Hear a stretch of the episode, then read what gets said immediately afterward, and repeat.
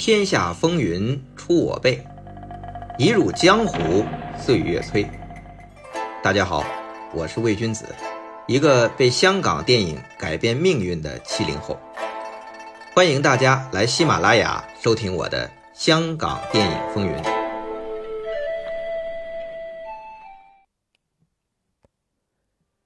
上期讲到，今年我最期待的港片儿《七人乐队》，是一群出身七十年代功夫片斗法、五台山大战、新浪潮风云的龙虎舞狮、红裤子海外留学回来的。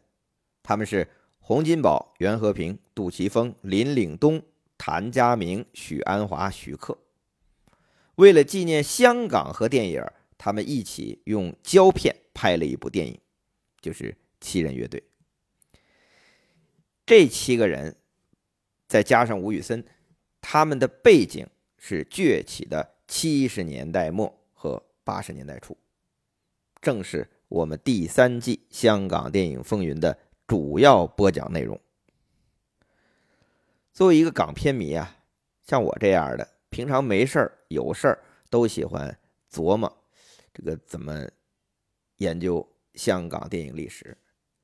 那到底怎么看啊？到我这儿就是到底怎么播讲这几十年的风云变幻，一直啊是个头疼的事儿。这让我想起二零一三年，我和一帮港片迷好朋友，我们联手编著了一本《香港电影史记》。我们找寻的视角就是参考了司马迁的《史记》。以人物传记为中心，反映产业历史演变。这个著作的体例啊，我们也沿袭了《史记》，分为企业本纪、公司世家、导演影星列传。那这么划分起来啊，其实挺辛苦的，而且有时候啊，就是有点为了划分而划分。但总算是抛砖引玉吧。整个香港电影史，按照我们这样划分啊，就可能看得比较清楚。但其实这种体力很考验写作者的功底和总结归纳能力。如果写的不好，你说它是百度百科也可以。所以吧，这也是我们当年的一种探索吧。很幸运，这个香港电影史记啊，我们当时是请来了徐克、杜琪峰、吴宇森。和尔冬升四位导演担任顾问，这四位导演分别从不同的方面给到这部书很多的帮助。其中，杜琪峰导演曾经给我一个建议，他说：“啊，讲香港电影的历史，你不如找一个横断面来切入，比如你选定哪一年，以这一年为坐标，从这一年上映的电影发生的事儿前后上下纵横辐射。”就好比黄仁宇的《万历十五年》，可能观察的更细微、更深入。我听了很受启发，记得当时还问杜导说：“如果让您选，您选哪一年呢？”他想了一下，说是一九七八年。不过很可惜的是啊，杜导提出这个角度的时候，我们的《香港电影史记》呀，这个内容已经完成了，没有办法改弦易辙了。但是，杜导提出的这个思路啊，我一直记得。这次香港电影风云的第三季，我就想尝试从杜导提出的1978年切入，看看那一年到底发生了什么。一看之下呀，哎呦，怪不得杜导念念不忘。这一年还真是非常独特，有很大的变化，还真算是值得大书特书的一年。那么，一九七八年发生了什么呢？首先，我出生了。哎呦，这还真不是玩笑，我还真是一九七八年生人。那么，对于香港来说，一九七八年这个影视娱乐行业都发生了什么事儿呢？首先是电视台，就是号称五台山，这五台山大战进入了白热化。一九七八年初，TVB 的。女强人梁淑仪带了大队人马跳槽到竞争对手嘉视电视台，然后发动了七月攻势，结果呢是以失败告终。随后呢，这个嘉士这家电视台就倒闭了。那 TVB 自此去掉一个心腹大患，自此这三大台竞争就只剩下 TVB 和当时的力迪，也就是后来的亚视。这次大战应该让当时还在 TVB 的杜琪峰印象深刻，因为他的两个好朋友林岭东和徐克就是跟着梁淑仪从 TVB 跳槽到了嘉士，而在针对 TVB 的七月攻势中。啊，林岭东和徐克分别推出了电视剧集《急先锋》和《金刀情侠》，一个警匪，一个武侠。可惜啊，随着家世的倒闭，林岭东和徐克很快的走上了不同的道路。林岭东移民去了加拿大，一去就是三年半，再回来，新艺城已经崛起了，徐克已经从新浪潮走向商业导演了。那徐克在当时嘉士倒闭之后啊，他因为《金刀情侠》一鸣惊人，他转战了电影圈，成为新浪潮的主将。至于杜琪峰啊，当时他没有从 TVB 跳槽，他看到两位好友的跳槽，其实啊，这小心肝我估计也动弹了，所以在一九七九年，他也从 TVB 跑出过去一阵儿，他干什么去了呢？跟着刘松仁去内地拍了一部电影《碧水寒山夺命金》，还是左派公司投资的。不过杜导觉得当时的功力还不够，所以啊，就没有继续在电影这儿发展，又跑回 TVB，通过拍电视剧继续修炼。这是杜琪峰、徐克、林岭东的电视台风云。那一九七八年还有什么事儿啊？严浩导演的《咖喱飞》上映，这部戏不仅票房进入年度十大卖座港片它最重要的是被称为香港电影新浪潮的第一部作品。这个《咖喱飞》，严浩导演的。随后第二年，一九七九年，许鞍华推出《风劫》，徐克推出《蝶变》，张国明推出《点指兵兵》啊，三部新浪潮导演的处女作，新浪潮正式。席卷香江，所以一九七八年新浪潮的首作，也就是第一部作品，严浩的《咖喱飞》上映。第三，一九七八年国语片和粤语片的大战，也是从这一年正式分出了胜负。之前我们讲过啊，因为邵氏和嘉禾，包括之前的国泰公司这些大公司里的大老板。其实都是来自于新加坡呀，或者是祖国内地。李汉祥、张彻这些大导演也都是来自内地，所以他们专爱拍古代或者是北方的民间传奇。所以啊，国语片横行。那粤语片因为粗制滥造和电视台的冲击，到一九七一年直接停产了。这一段啊，我们上一季详细讲过了，有一期。就叫做粤语片消失的那三年，想了解的没听过的可以找来听听。那许氏兄弟直接带起了粤语片的复兴。我们可以看一组数据啊，一九七三年全年只有七十二家房客一部粤语片，到一九七四年，哎，国语片和粤语片的产量比例是八十比二十一，国语片仍占主导地位，但是，一九七四年。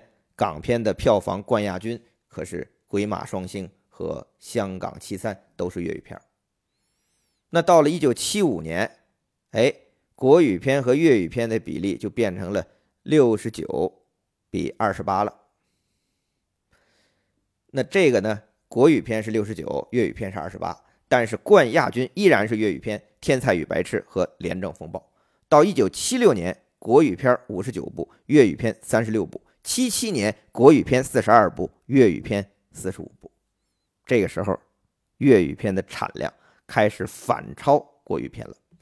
到了一九七八年，哎，国语片只剩下二十四部。这二十四部吧，基本上应该都是邵氏出的电影了。那粤语片在一九七八年占据了绝对优势，变成了七十五部。所以，国语片和粤语片的产量比例。是二十四比七十五，从此啊，这粤语片就成为了港片的绝对主流了。一直到现在啊，国语片、粤语片争锋的历史成为过去了。这当然和香港的城市文化兴起、本土意识萌发、婴儿潮一代成为社会主力有关。在一九七八年，就正式形成了这个变化。那一九七八年还发生了什么事儿呢？《死亡游戏》上映，这部李小龙的遗作呀，历经五年之后，终于补拍完成了。虽然这剧情是支离破碎，都是围绕着李小龙生前拍的几场动作戏设计衍生的故事情节。但对于李小龙的影迷和广大观众来说，光看那几场动作戏就值回票价了，不是？所以呀，《死亡游戏》在香港上映后，票房突破三百万港币，跻身年度十大票房排行榜，在全球更是大卖特卖。我们在第二季啊，也重点讲了李小龙神话对于香港电影的影响，更重要的，应该说是。帮助香港的动作功夫片冲出亚洲，走向世界。那么，从一九七三年到一九七八年李小龙逝世的这五年间，众多李小龙的模仿者涌现，企图取代李小龙。可惜啊，最后都沦为了跟风，因为没有人能真正取代李小龙。这五年间，非常值得一提的是，《精武门》。每年都会重映，每次重映都能卖到百万港币以上的票房。那个时代过百万那是卖座片啊，足见李小龙的影响力。但是，就是这五年间啊，香港的动作电影其实是经历过低谷，但是低谷之后也出现了非常大的变化。最重要的就是刘家良和洪金宝的。相继崛起。到一九七八年，就是我们说的这横断面切入点这一年，刘家良和洪金宝更是到了爆发期。本来一年一部的刘家良，到一九七八年，一年就拍了三部，分别是《少林三十六房》和《中华丈夫》，还有《螳螂》，并且《少林三十六房》和《中华丈夫》双双打入年度十大票房榜，《螳螂》进入了前二十。这个战绩让刘家良成为邵氏最红的导演，也成为继李小龙之后香港动作片的代表人物。紧随其后的就是洪金宝了。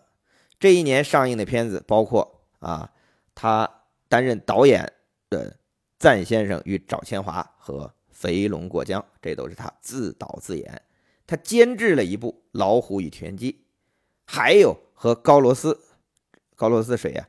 就是《龙争虎斗》的导演，他们两个联合导演完成的李小龙遗作《死亡游戏》，那是这四部戏全部打入了年度票房的前二十。洪金宝作为后起之秀，从一九七八年开始，啊，这个洪金宝和刘家良的较量正式拉开了序幕。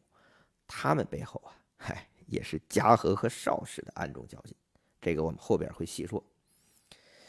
那你以为李小龙之后，这香港的动作功夫片就只有刘家良和洪金宝双雄争霸了吗？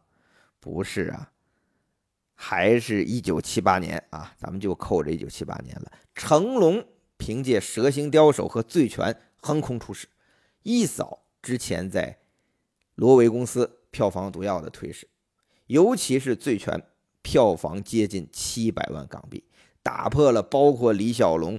猛龙过江在内，所有港产动作片的记录，真正接李小龙班的动作巨星，在一九七八年出现了。而《蛇形刁手》和《醉拳》的导演啊，则是继刘家良、洪金宝之后第三位由动作指导转导演的，谁呀？我们现在叫八爷，当年啊叫大眼儿，就是袁和平。袁和平也是凭借这两部导演作品一战成名。自此，香港动作片江湖的四大门派，也可以叫做四大班底：刘家班、洪家班、程家班、袁家班开始开山立派，动作片江湖的武林争霸也从一九七八年奠定了格局。所以说，你说一九七八年那一年，除了这个我出生之外啊，对于香港影视行业来说，确实是具有标志性的一年。电视五台山大战，啊，家是七月攻势嘛，只成就了徐克的金刀青霞。那这一年，成龙啊，动作巨星出世，四大功夫班底斗法拉开序幕，还是。一九七八年，新浪潮首作《卡里菲》亮相，啊，代表新浪潮开始了。还是一九七八年，粤语片打败国语片，彻底占据了优势，影响至今的真正的港味电影正式形成。啊，当然啊，今天讲的这些啊，关于一九七八年的发生的事儿，其实啊，也就是简单的概括。我们从一九七八年来看啊，整个香港影坛的变化，这个邵氏时代快过去了，连楚原的这个古龙武侠热潮也开始慢慢消退了。那两年啊，一九七八年那两年，台湾啊楚原的古龙武侠潮还是很火的，但是在香港已经降温了，因为刘家良、洪金宝还有成龙出现了。你想，随着这个成龙啊、洪金宝啊、袁和平啊、徐克呀、严浩啊、许鞍华、谭家明以及卖家陈新建这些香港电影人，就是后来在八十年代大放异彩的电影人，在一九七八年相继都登上了舞台，群雄逐鹿，新的时代即将开始，港片风云啊，必须精彩。从下一期开始。我们就将一一细说从头。那从哪里说起呢？我想想啊，你也可以猜猜啊。我们下期见。